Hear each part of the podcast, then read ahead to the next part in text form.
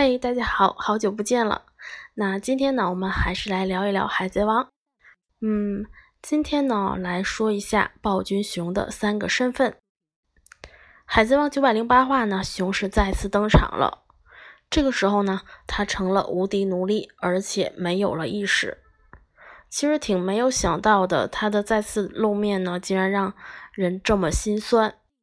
嗯，而在这里呢，也终于介绍了他除了七武海和革命军的另一个身份——索尔贝王国的国王。那首先呢，说一下他的七武海身份。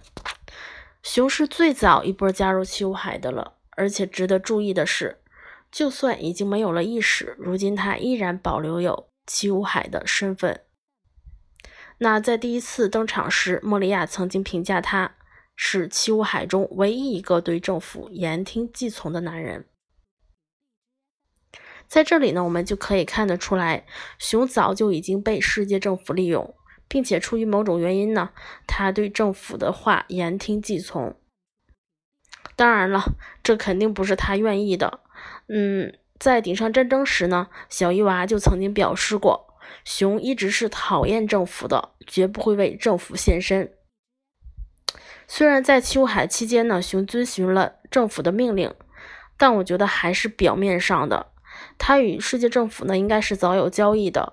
而如今看来呢，这个交易和他海贼恶名没什么太大的关联。我想，世界政府更看重的呢，或许就是他国王的身份。那接下来呢，我们就来说一下他的另一个身份，就是国王。我们不得不注意的是，哈。就是世界政府拥有一百七十个以上的加盟国，而熊所在的索尔贝王国就是世界政府加盟国之一。那从这里呢，就可以看得出来，熊的人生长久以来都是服从和牺牲的。那说到熊的这个国王身份呢，呃，我觉得大家可以去呃查一查，看一看熊小的时候，这个尾田仔有画过。呃，当时他呢是穿着很破旧的衣服，在念着单词本，怎么看也不像是王族。我们其实有理由去怀疑索尔贝王国也许是发生过什么变故的。另外呢，熊的小时候呢，其实与日本的二宫金次郎年少时期悲柴苦读的模样十分相像。关于二宫金次郎呢，我觉得大家也可以去搜一搜这个人物。他呢是被日本称为学习之神，是会牺牲自己保护他人的好少年，算是一个非常正面的人物。那我觉得也可以用牺牲自己保护他人来评价熊的一生。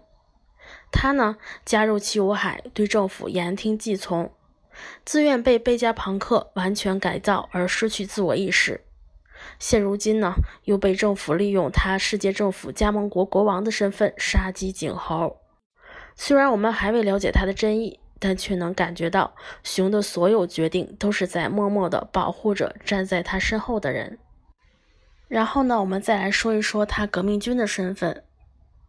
其实看了熊的一生呢，突然觉得他能够加入革命军是真的太好了。不管是谁，都应该为了自己的意志做些什么。那在这过程中呢，他也有了很多真诚相待的伙伴。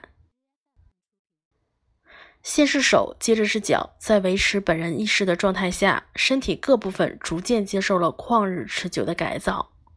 那顶上战争时呢，明哥就有说过，熊的改造过程是需要很长时间的。那在这个期间呢，作为革命军卧底的他，应该是掌握了很多对其有利的情报。甚至我想，如今革命军对天龙人的宣战呢，也应该有他的功劳在。那现在萨博一行人潜入世界政府，向天龙人宣战，而且想要救出大雄，我认为呢，这两个目的都会达成，也乐观的相信熊的意识会恢复的。那上一期我们也说。到了贝加庞克呢，可是被世界政府控制的。他未来的站位呢，其实挺重要的，就是特别希望他能够为熊恢复意识吧。嗯，今天呢，我们就到这里了。然后呢，更多精彩请关注咱们的微信公众号“海贼王人物分析”。那可能在电台的时期间呢，就可能每个月一到两期。如果大家听不够，或者是想要看文字的话，就关注咱们的微信公众号“海贼王人物分析”。嗯，那我们下次再见吧，拜拜。